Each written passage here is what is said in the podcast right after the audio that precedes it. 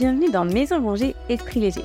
Je suis votre hôte, Amandine, et j'ai eu envie de partager avec vous ma passion du rangement et de l'organisation. Dans chaque épisode, nous explorerons ensemble le monde du home organizing et du home management. Que vous soyez submergé par le chaos de votre maison, à la recherche de conseils pratiques pour optimiser votre espace de vie, ou simplement désireux de trouver des idées pour simplifier votre quotidien, ce podcast est fait pour vous. Nous verrons ensemble comment commencer à désencombrer vos espaces, ranger efficacement, et je vous donnerai également des astuces pour rester organisé facilement et sans plus d'effets. Mon objectif est vraiment de vous inspirer à simplifier votre vie. Au fil des épisodes, je partagerai mes propres expériences, ainsi que des conseils pour vous aider à créer un environnement fonctionnel et adapté à vos besoins. Alors préparez-vous à vous plonger dans le monde du désencombrement, du rangement et de l'organisation familiale. On se retrouve chaque semaine pour toujours plus de nouvelles idées. Prêt à commencer? Alors c'est parti Hello Alors aujourd'hui, nouvelle interview et cette fois c'est avec Diane Ballona-Roland que j'ai pu discuter du métier de home organizer.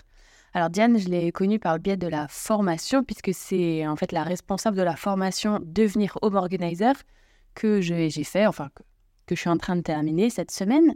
Elle propose donc cette formation avec sa sœur Barbara Roland et le but c'est vraiment de vous former au métier de home organizer.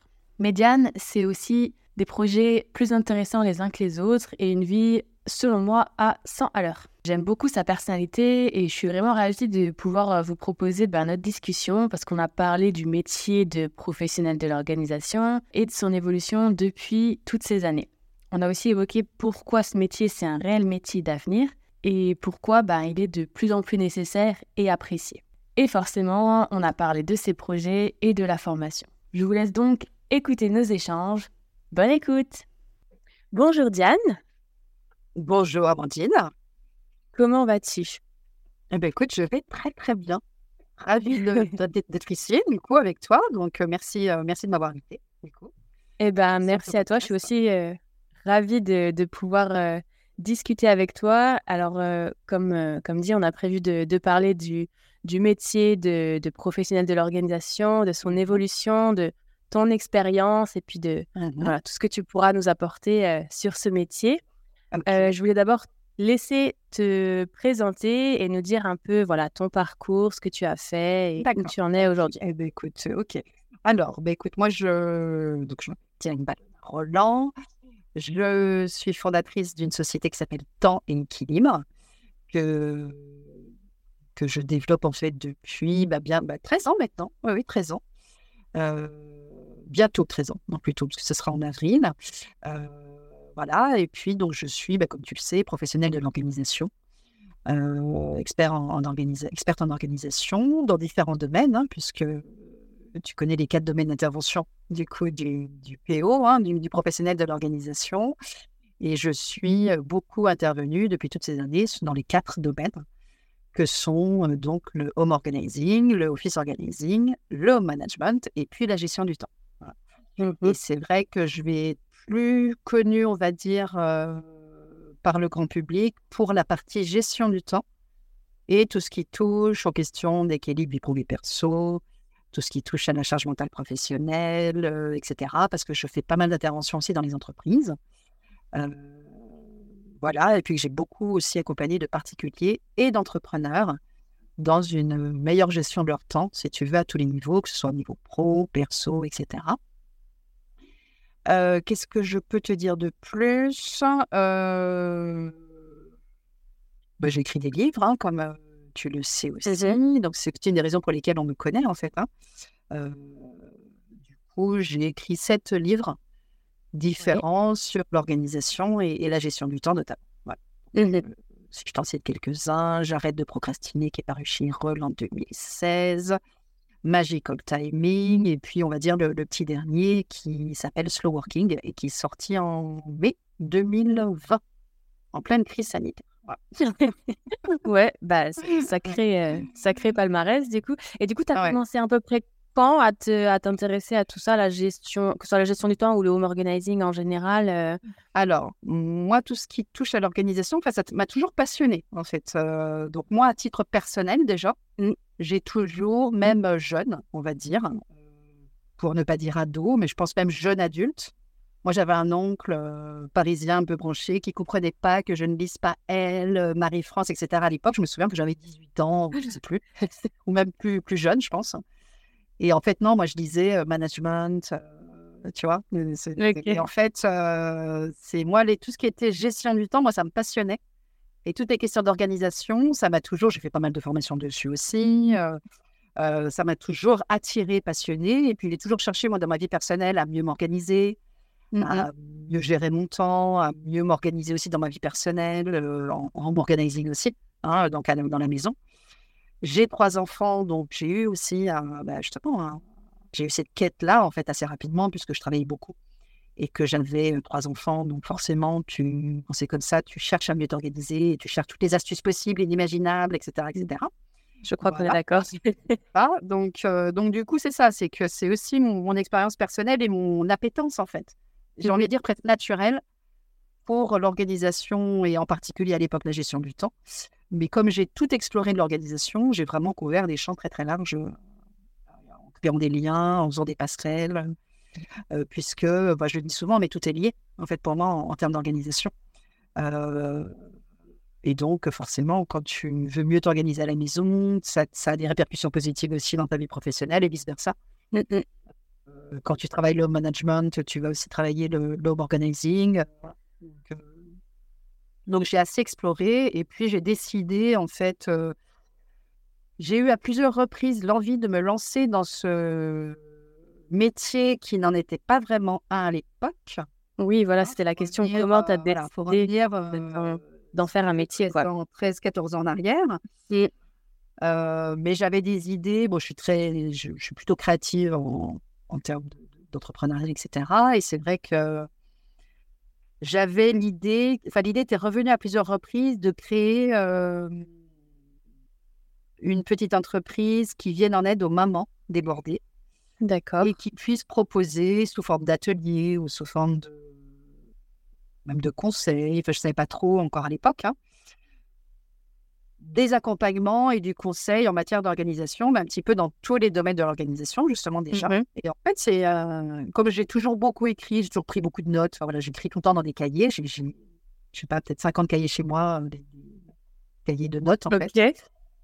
Euh, et en fait, c'est marrant parce qu'au fil des années, même une fois que, après que je me, je me sois lancée, je, suis retombée parfois à relire des cahiers et j'ai trouvé ces mêmes, cette même graine à plusieurs reprises dans des anciens cahiers. En fait, c'est fou. Donc ça revenait, j'oubliais, et ça revenait. Et ça revenait, ouais. Donc c'est qu'il y avait quelque chose. il y avait quelque chose. Et j'ai pris cette décision de me lancer euh, de manière plus euh, concrète, hein, en mettant de la conscience dessus, vraiment à l'été 2010. Ok. Voilà. Euh, et puis j'ai commencé très clairement à travailler sur ce projet. Et je l'ai matérialisé vraiment début 2011 en créant ma petite entreprise à l'époque, tout en étant salarié à l'époque aussi. Mmh et j'ai démarré en fait comme ça, un petit peu euh, comme j'ai pu à l'époque, parce qu'effectivement, j'ai créé moi ce que j'avais envie de créer, mais il n'y avait pas grand-chose en fait à l'époque. Euh, je pense qu'il y avait... Euh, on s'est lancé en même temps à l'époque avec une, une autre PO qui était sur Rennes et qui, s'appelait, enfin, qui avait créé une entreprise qui s'appelait Organisen, mais qui n'est plus en activité aujourd'hui. Et puis, il y avait vraiment très, très peu de choses en France. Hein, donc, c'était vraiment les débuts, en fait, hein, mmh de, de, tout ça.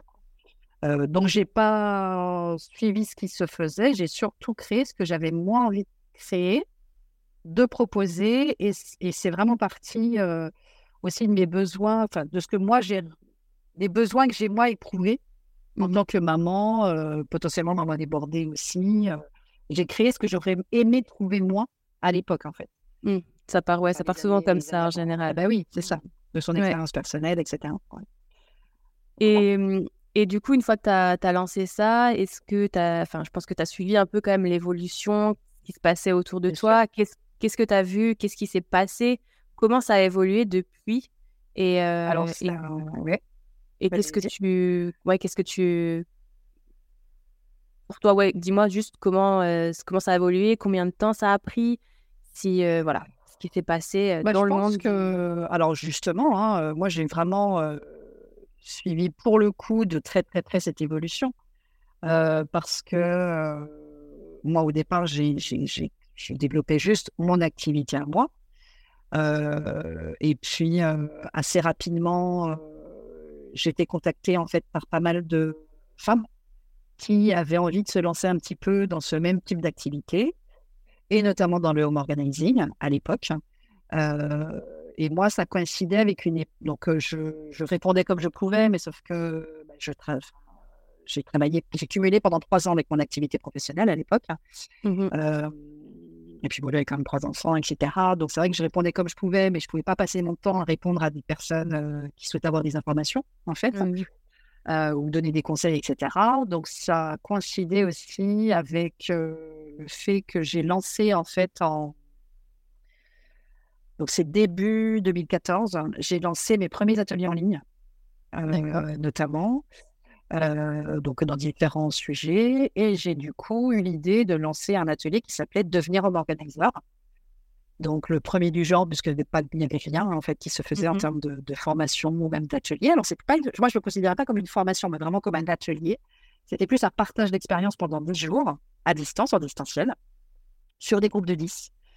Euh, et donc j'ai animé euh, 17 sessions, je crois, ou je sais plus, peut-être un petit peu moins je sais plus, euh, enfin une quinzaine de sessions en trois ans, parce qu'il y avait énormément de demandes. Donc en fait, l'intérêt pour le métier, il est devenu croissant avec les années. Alors c'est un peu difficile à expliquer pourquoi, parce que bah, peut-être qu'on en a plus parlé aussi dans les médias.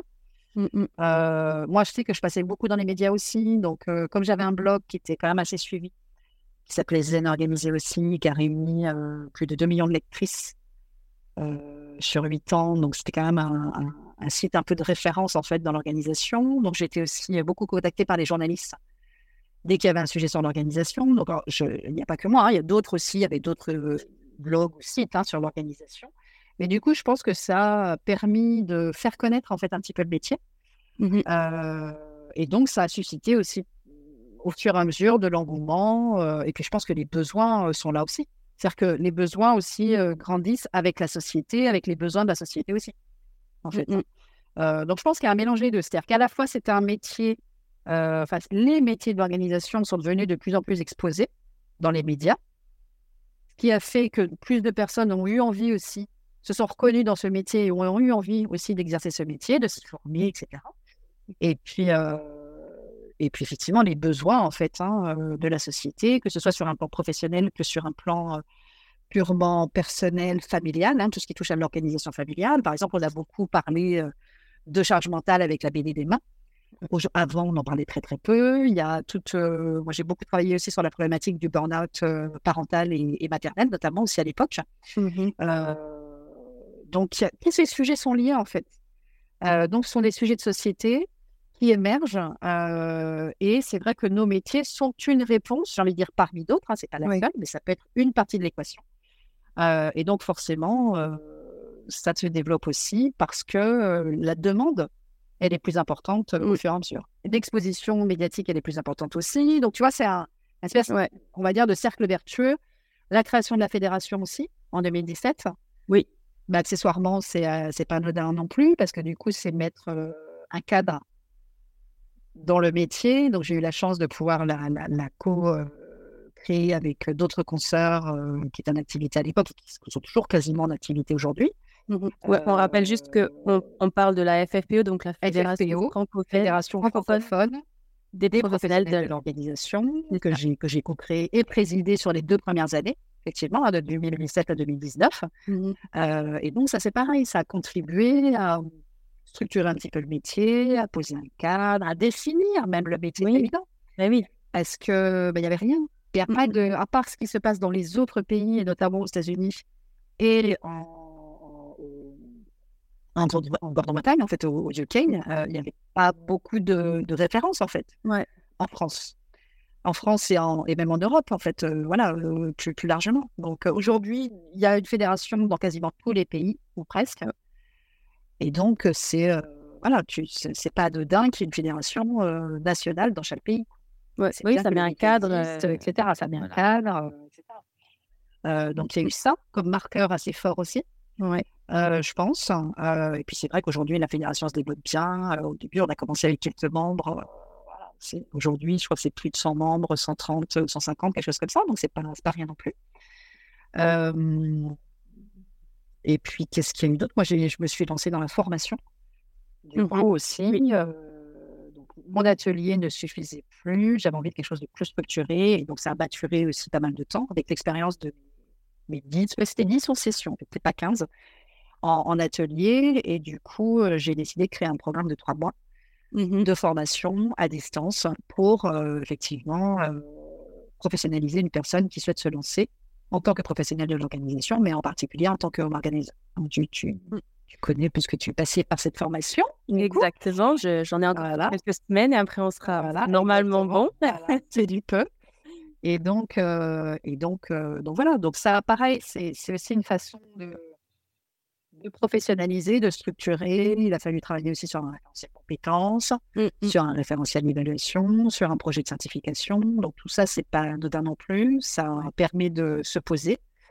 Et autre marqueur, je pense très très important, juste pour boucler cette question-là, c'est qu'on a eu la chance aussi de travailler pendant trois années trois longues années avec l'ADEME, l'Agence de la transition écologique, qui est un organisme mmh. d'État, euh, avec euh, autour du home organizing et d'un désencombrement plus respectueux de l'environnement avec l'opération Oser changer, qui est une grosse opération euh, nationale qui a eu lieu donc depuis bah, qu'on a organisé depuis 2020 jusqu'en 2023. Mmh et donc ça c'est pareil, le fait d'avoir une reconnaissance par l'ADEME qui a fait intervenir auprès d'une vingtaine de foyers euh, témoins français euh, six home organizers que j'ai choisis pour le coup, que l'on a formés euh, à une consommation plus responsable et à un désencombrement plus respectueux de l'environnement, bah, du coup, ça, c'est des marqueurs hyper forts, en fait.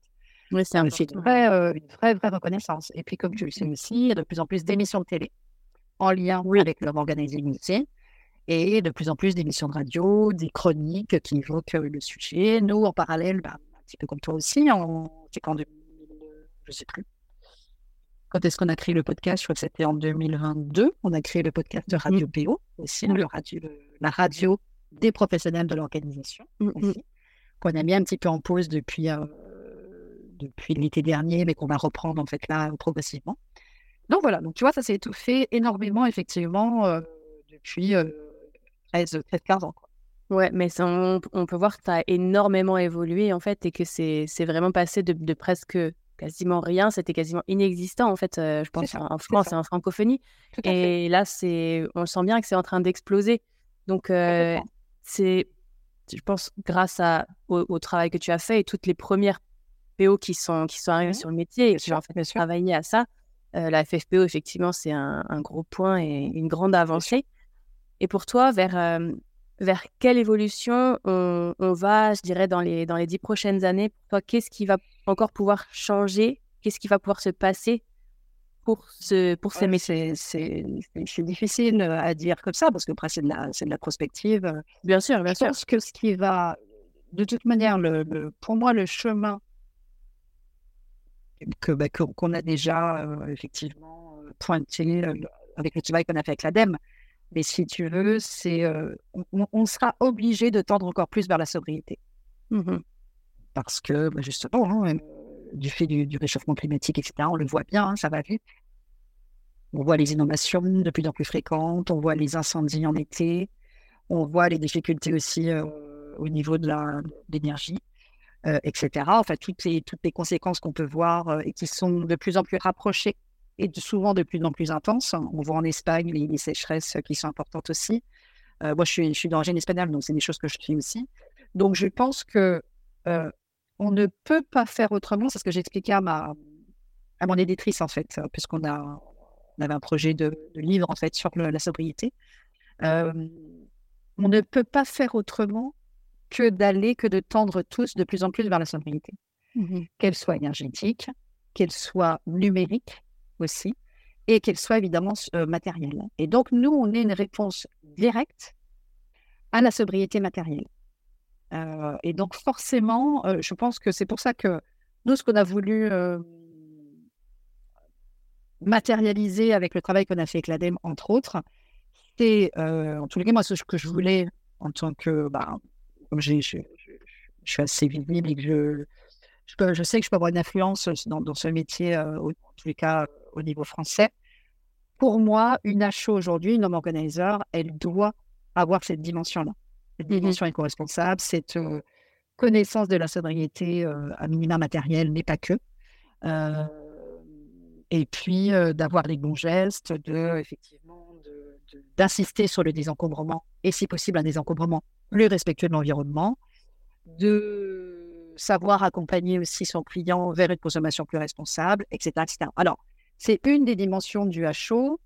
On sait qu'il y a plusieurs, peut y avoir plusieurs tendances. C'est-à-dire qu'on peut avoir par exemple une, une organizer qui se lance plutôt avec une, euh, une, une identité ou, ou un- un- une sensibilité, une couleur, plus décoration d'intérieur par exemple, ou plus, euh, voilà, on peut plus staging, il peut y avoir plus des variantes, on va dire, dans Mhm. l'exercice du HO, on va dire. Euh, tu peux avoir par exemple des, des professionnels qui sont à la fois experts en, en feng shui et en home organizing, ou décorateurs d'intérieur et home organizer, etc. Il peut y avoir plein de combinaisons possibles, mais je pense que la dimension consommation responsable et sobriété, pour moi, c'est l'avenir.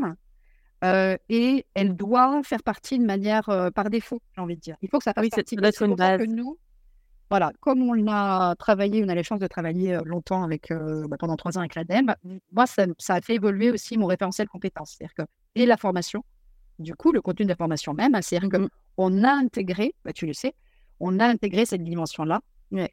et dans le contenu de la formation, mais aussi dans le référentiel compétences jusqu'au, jusqu'à l'épreuve simplificative. Puisque Mhm. une des huit compétences euh, que l'on évalue dans le cadre de notre certification, c'est une compétence liée au désencombrement. Et donc, c'est des choses, et qu'on intègre aussi cette dimension euh, consommation responsable quasiment depuis le départ, depuis le diagnostic, jusqu'au suivi post-intervention. Mhm. Puisque, et donc, c'est quelque chose que nous, on a intégré quelque part de, de- en amont jusqu'en aval de nos interventions en HO. Mhm. Voilà. Et pour moi, ça fait une, une bonne HO, un bon HO, puisqu'il y a quand même quelques représentants masculins quand même, et on l'encourage. voilà, il faut. Euh, il faut, il faut qu'il y ait cette dimension-là, en fait. Euh, et donc, ça se, ça se développe. Alors, pour celles, pour les personnes qui écouteront l'épisode, j'ai rédigé un guide qui est disponible gratuitement aussi sur le site de l'ADEME. Euh, Mhm. il suffit de taper opération Oser changer. Et donc, c'est un guide à destination, effectivement, à l'attention des home organizers euh, pour un désencombrement plus respectueux de l'environnement et euh, vers une consommation plus responsable, qui Ouais, peut être en, en téléchargement euh, gratuit. Il faut juste créer un compte, mais c'est gratuit en, en téléchargement par la suite. Ouais, je mettrai le lien dans, dans les notes de Ouais, bah, l'épisode, euh, Ah ouais, parfait. sans problème. Voilà. Euh, ouais, c'est sûr, je pense que c'est une base aujourd'hui, même si on n'a pas euh, cette, cette fibre forte, euh, écologique ou quoi, ça, ça doit forcément être une base. Et voilà, au moins la consommation, justement, comme tu dis. Et après, effectivement, si on a envie de rajouter de la déco, du feng shui ou quoi, Oui, c'est bien, mais il faut quand même une base et pouvoir justement transmettre à, à tous ces clients qui n'ont parfois pas conscience du tout de, de tout ça. Au moins, rien que le fait de leur dire, ben non, on va pas tout jeter, on va voir Eh ce ben qu'on peut en faire. Mais c'est ça, ben, exactement. Et puis l'idée de redonner une seconde vie, voire une troisième objets. On sait que le marché de l'oc- l'occasion aujourd'hui explose, donc même les gens aujourd'hui achètent beaucoup, ah, acquièrent, achètent pas, mais enfin si, ils achètent aussi, mais d'occasion. Ils acquièrent d'occasion beaucoup aujourd'hui. Mm. Mais c'est pas parce que tu achètes d'occasion que tu peux pas remettre dans le circuit par la suite et tu peux donner Oui. une troisième vie, voire une quatrième vie à tes, à tes objets, à tes vêtements, à tes jouets, etc. etc. C'est ça. Euh, et ça, c'est quelque chose qu'on peut transmettre vraiment avec aussi en plus euh, le fait de transmettre la satisfaction, de te dire que, OK, tu te sépares d'un objet, mais tu sais qu'il va servir à d'autres qui en auront plus besoin. Ça évite aussi les doublons, les triplons, enfin voilà, tout ce Mhm. qu'on a en double, triple, qui reste euh, tout ce que j'appelle moi les objets aussi, bah, justement, tous les euh, euh, tout ce qu'on a, tout ce, tout ce qui sont dans, enfin, tous, tous les objets qui se retrouvent dans les, dans les zones de stockage, dans les espaces de stockage et dont on ne sait plus qu'ils existent. Mhm. Euh, et donc tout ça, c'est tout ça, c'est important, en fait. Je- un, un exemple tout simple, euh, le, le fait de leur montrer, par exemple, de s'équiper, et c'est vrai que je, faut peut-être que je, je l'intègre ça dans la formation. Pour les vêtements, euh, le simple fait de montrer à, à tes- à ton client, par exemple, qu'il existe des petites machines qui vont déboulocher les manteaux, Mhm. c'est tout bête. Ouais. Euh, mais en fait, surtout les manteaux, parce que c'est une vraie problématique, on serait quasiment obligé de, de- de racheter un, un manteau chaque année tellement ça bouloche. C'est ça. Euh, alors qu'en fait, avec cette machine, qui en plus est relativement accessible et qui fonctionne très bien, c'est un petit, c'est vraiment la taille d'un petit, euh, un petit sèche-cheveux en plus. Euh, ça débouloche très très bien, y compris les pulls. Ça peut être, parfois, ça peut être sous les bras, Mm. sous les aisselles. On peut retrouver des, des- du frottement en fait, tout simplement. Et en fait, on se retrouve de montrer à ton client qu'on se retrouve avec un manteau tout neuf, C'est ça. quasiment. T'as pratiquement plus besoin d'acheter un manteau euh, chaque année en fait. C'est ça. C'est ça. Ouais, Et en fait, c'est tout bête. euh, il y a plein de petites astuces comme ça aussi qui fait que bah, tu montres à ton client aussi quand tu équipes un petit peu ou quand on sent quelques efforts en faisant réparer, par la réparation aussi. Mm. Bah, en fait, tu peux donner vraiment. Tu peux soit, en fait, c'est soit tu donnes une seconde vie aux objets que tu n'utilises pas ou plus, Mm. soit tu peux effectivement réparer pour prolonger l'usage de ton objet. C'est ça. Ouais. une seconde vie ou prolonger la durée de vie de ton objet, de l'objet que Mhm. tu as envie d'utiliser encore. En fait. C'est ça. Euh, et donc, c'est hyper intéressant. Et du coup, tu, tu parles des clients. Pour toi, euh, ça, ça me fait une bonne transition. Pour toi, quel est, quels sont vraiment les, les bienfaits quand un client fait appel à, à une home organizer ou à une professionnelle de l'organisation, puisque ça peut être aussi de la gestion du temps, comme tu disais. Mhm. Quels sont vraiment les, les bienfaits qu'il a, ce client, pour toi? Qu'est-ce que tu as vu? Qu'est-ce, Quels étaient les retours de tes Il y clients? en a plein, hein, et ça, ça dépend vraiment après de, de chaque client. Mais euh, euh, alors, tu as des clients parfois qui vont avoir une, une demande très, euh, j'ai envie de dire, pratico-pratique. hein. C'est-à-dire que c'est Mhm. une demande très spécifique. J'ai encombré, euh, je sais pas moi, le- la chambre de ma dernière parce que euh, elle est partie, elle a quitté le foyer il y a deux ans, et puis du coup, on a un peu accumulé les sacs et les cartons euh, dans sa chambre parce qu'elle n'y est pas, etc. Et on a envie de transformer cette chambre, lui donner une. on- C'est un travail sur les fonctions hein, de, de la pièce, et on a envie d'en faire une chambre d'amis, par exemple, ou un bureau. Ça peut arriver aussi. Et donc, on a besoin de la désencombrer et puis de retravailler les fonctions de la pièce pour changer la fonction de la pièce, en fait. Euh, donc ça, c'est une demande très, euh, j'ai envie de dire, basique, euh, où bah, il y a un projet, il y a un objectif très spécifique, et au bout de la prestation, tu as, à la place d'avoir une chambre de grand enfant, tu as une chambre d'amis ou tu as un bureau, par exemple, désencombré. Euh, donc ça, c'est quand même purement, c'est simple. Tu vas avoir parfois des clients qui vont effectivement être plus dans une quête de d'allègement, tout simplement, Mhm. de vivre plus simplement, de vivre avec le moins de choses possible et donc de retrouver un petit peu plus de facilité. Euh, tu peux avoir des clients qui veulent justement plus de fluidité au quotidien dans leur organisation familiale et dans l'orga- leur organisation de tous les jours, mais ils ont besoin de remettre les choses un petit peu à plat parce qu'ils se sont laissés dépasser par le quotidien et c'est normal souvent quand y a des enfants par exemple et qu'on travaille à côté, etc. C'est pas simple, et puis les, les week-ends ça passe vite. Euh, et donc c'est plus se remettre un petit peu à niveau pour vraiment dans l'objectif là de vraiment de que le quotidien soit fluide, qu'on range plus facilement, qu'on entretienne plus facilement et que ce soit agréable en fait aussi au quotidien, tu vois par Mhm. exemple. Ça peut être euh, effectivement une quête euh, des attentes un petit peu plus minimalistes, effectivement vraiment de se sentir le plus léger possible justement et vivre avec le moins de choses possible, etc. Donc tu vois, il y a- vraiment plein de cas de figure. Tu as des personnes qui se sont laissées complètement dépasser aussi par le biais d'une maladie aussi, parce que ou suite à un burn-out, etc. Et qui, par cette opération de et cette mission de organizing notamment, vont exprimer un besoin de reprendre aussi leur vie en main. Et donc, il y a aussi le côté nouveau départ.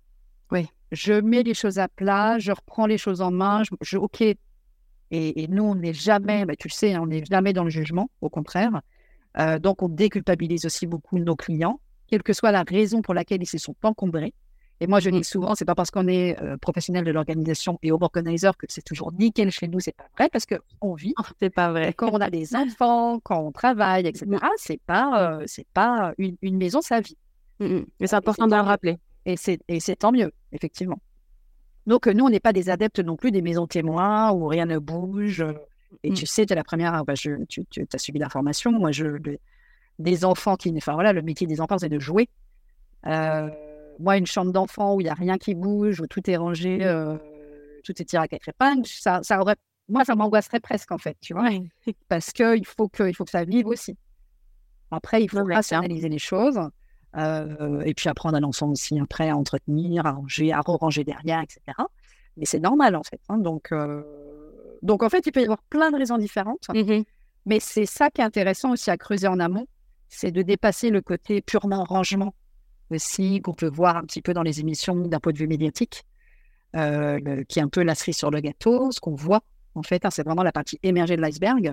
Mais ce qui est, moi, ce qui m'intéresse à titre personnel en tant que PO et aussi en tant que formatrice aussi, c'est de transmettre aussi toute la, la, la passion pour la, la partie émer- immergée de l'iceberg, en fait Mhm. et tout ce que l'on voit pas, toute la partie prix, toute la partie désencombrement, tout le travail qu'on peut faire en amont avec son client pour arriver à quelque chose qui va correspondre effectivement à ses objectifs, euh, etc. Et puis au fait qu'après, il, il puisse vivre de manière plus agréable. Puis voilà, l'idée, c'est que euh, c'est que les gens se sentent bien, en fait, tout simplement chez eux après, en fait, et dans leur vie. Et souvent, il y a quand même une, une corrélation entre le fait de se sentir bien chez soi et le fait de se sentir bien dans sa vie et de libérer de l'espace. Euh, Mm. Sais, je te parlais de mes ateliers en ligne. J'avais créé aussi un atelier euh, que j'avais, euh, dans lequel j'avais mis beaucoup d'inspiration et beaucoup de création dedans. C'était un atelier de trois mois qui s'appelait Trois mois pour désencombrer et alléger sa vie. Mhm. Donc, que j'avais lancé en 2014 aussi, au printemps, et que et j'avais euh, animé plusieurs sessions de trois mois aussi. Et en fait, c'était. euh, je me, je m'appuyais en fait pendant ces 12 semaines sur le désencombrement, le tri et le désencombrement matériel pour travailler aussi sur le non matériel, donc l'immatériel effectivement, sur l'agenda, sur le, sur voilà, sur, sur, ah, sur plein de choses en fait, sur le rapport au Mhm. temps, sur, euh, sur le rapport aux autres aussi, etc. Et en fait, c'était un atelier mais hyper transformant. Les, les participantes, essentiellement des femmes, Mhm. qui venaient, arrivaient au début de, de formation, ressortaient au bout de trois mois, c'était pas les mêmes en fait. Ouais, ouais, c'est Euh, hyper intéressant comme mais- euh, Ah ouais, mais en, en me me basant sur le désencombrement matériel. C'est-à-dire que je leur demandais de, de- de réaliser un plan d'intervention, un plan de désencombrement dès le Mhm. départ.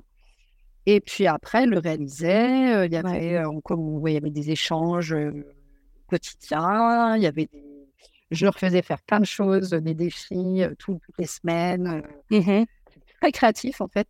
Et en fait, c'était génial. Je me... Ouais. Ça me manque, tu vois, de, de, Mhm. d'être sur des formats aussi plus libres et plus Ouais. créatifs. euh, parce que dans la formation, on est quand même obligé de rester quand même. euh, même si vous pouvez gagner, vous pouvez bien bosser et bien faire Oui. Hein, n'est-ce pas?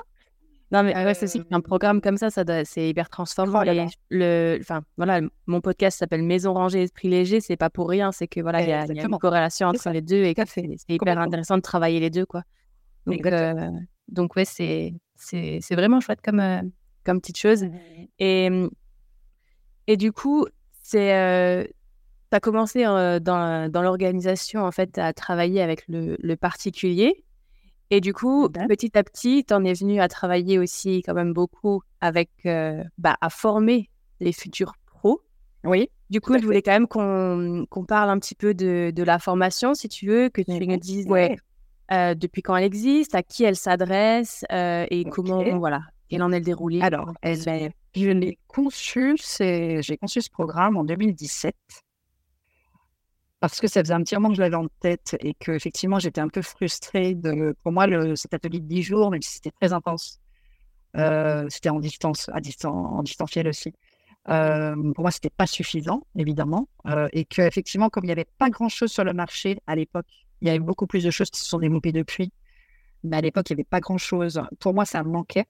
Et donc, j'avais envie aussi d'aller plus loin dans la transmission, en fait, de, à la fois de mon expérience, terrain, mais aussi de comment je voyais les choses. Et comme je suis plutôt exigeante dans le métier et puis dans ma façon de voir les choses, etc., j'avais envie vraiment de quelque chose d'assez approfondi.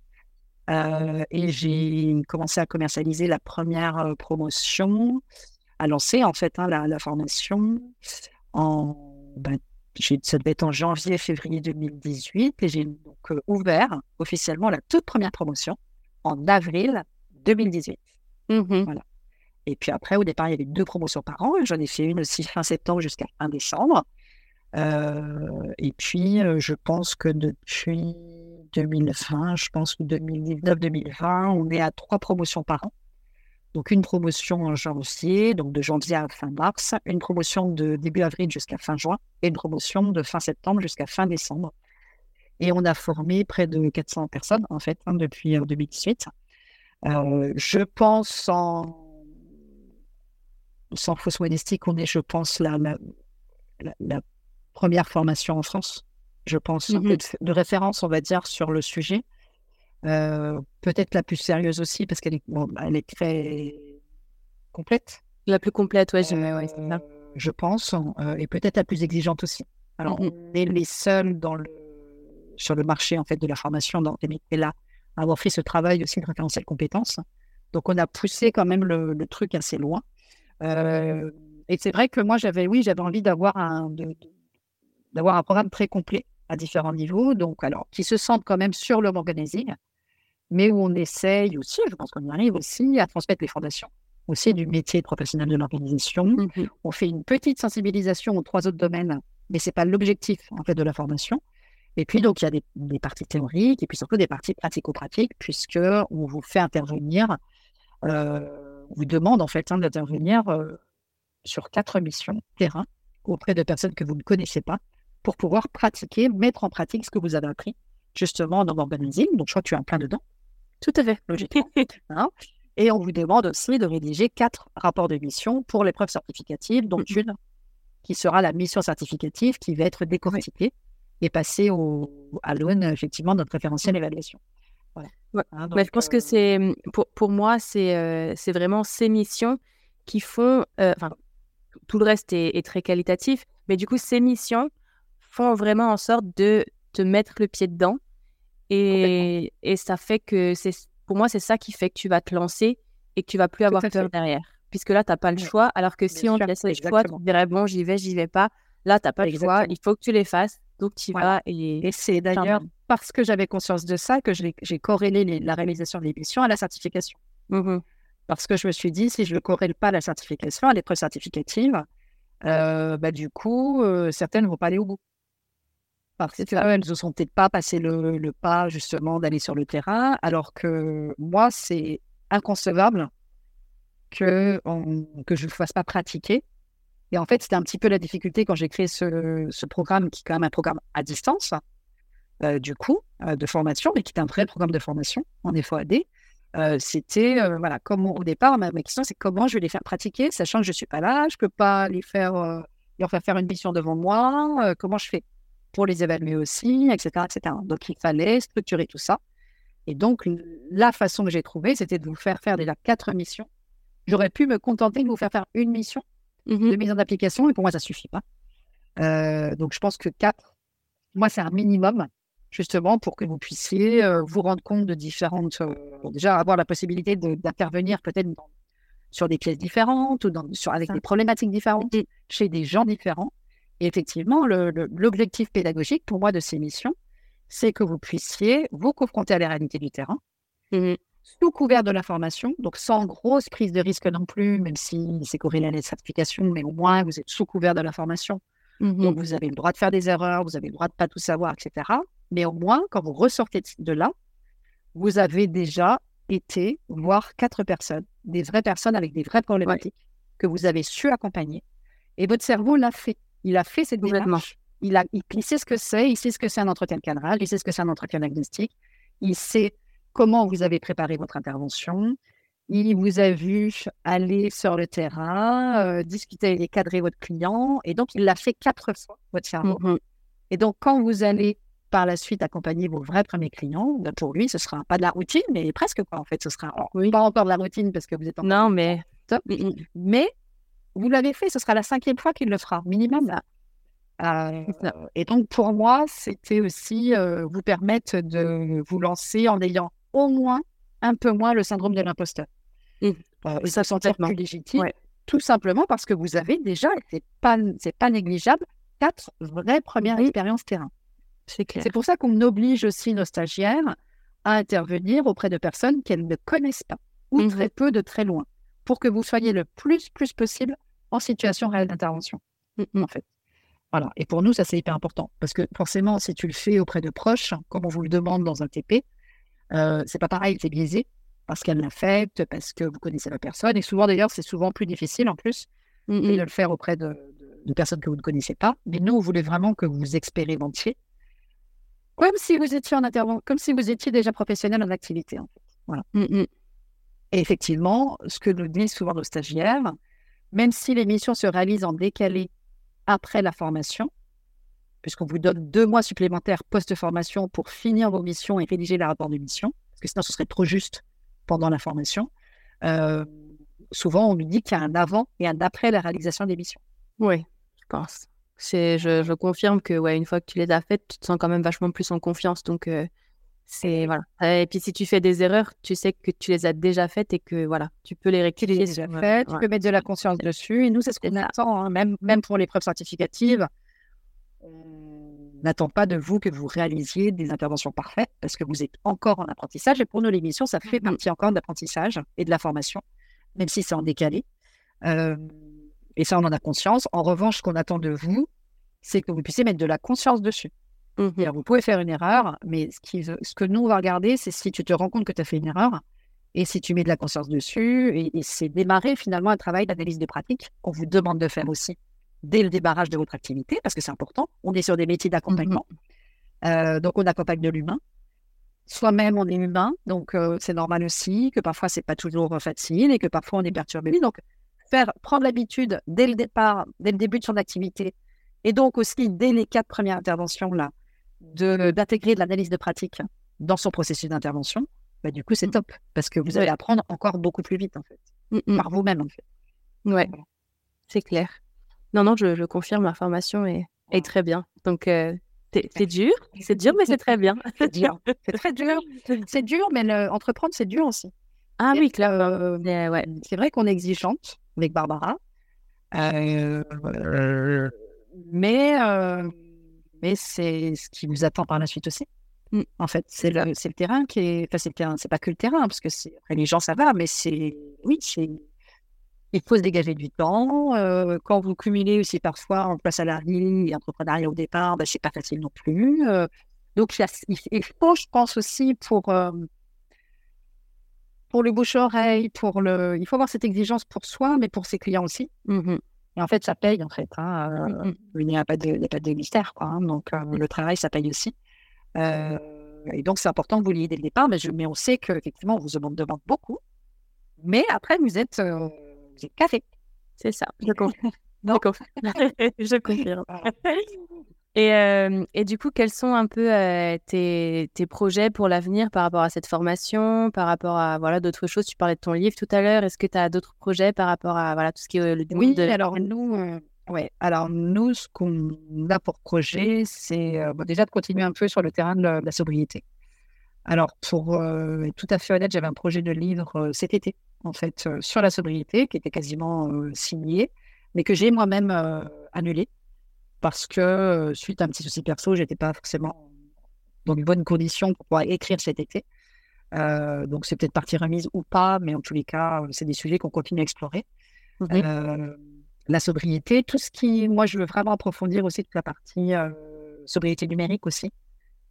Parce que ça fait partie aussi. Moi, j'interviens beaucoup en entreprise aussi, donc c'est des choses qui m'intéressent. Et j'aimerais bien intervenir en entreprise sur cette partie-là et former aussi, vous former un peu plus là-dessus aussi.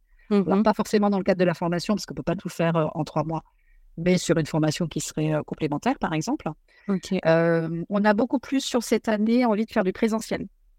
Euh, donc, on va euh, proposer des journées de formation euh, sur Paris, notamment en présentiel, mais sur des sujets assez pointus, en management, en office ou autre, mais sur une thématique très précise qu'on va travailler sur une journée.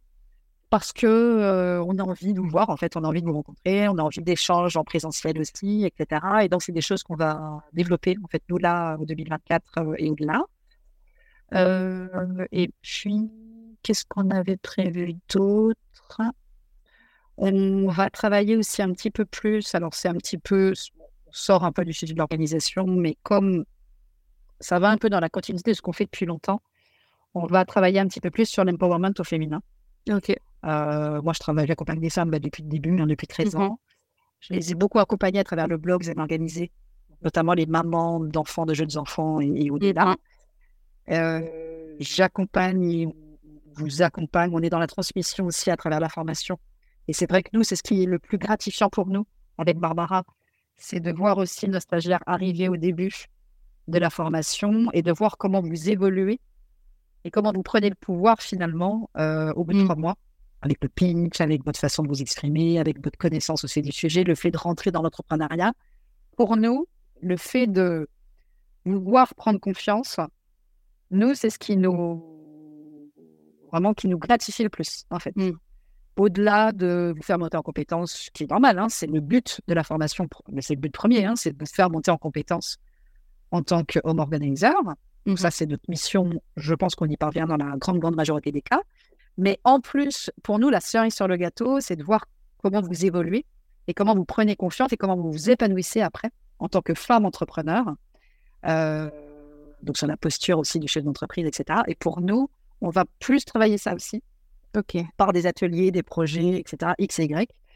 Donc euh, voilà, j'en dis pas plus pour Et pour moi, c'est dans la, eh oui, mais c'est dans la continuité.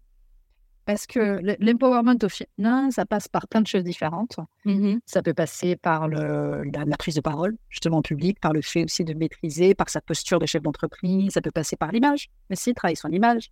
Mais si, euh, ça peut passer par plein, plein, plein de choses.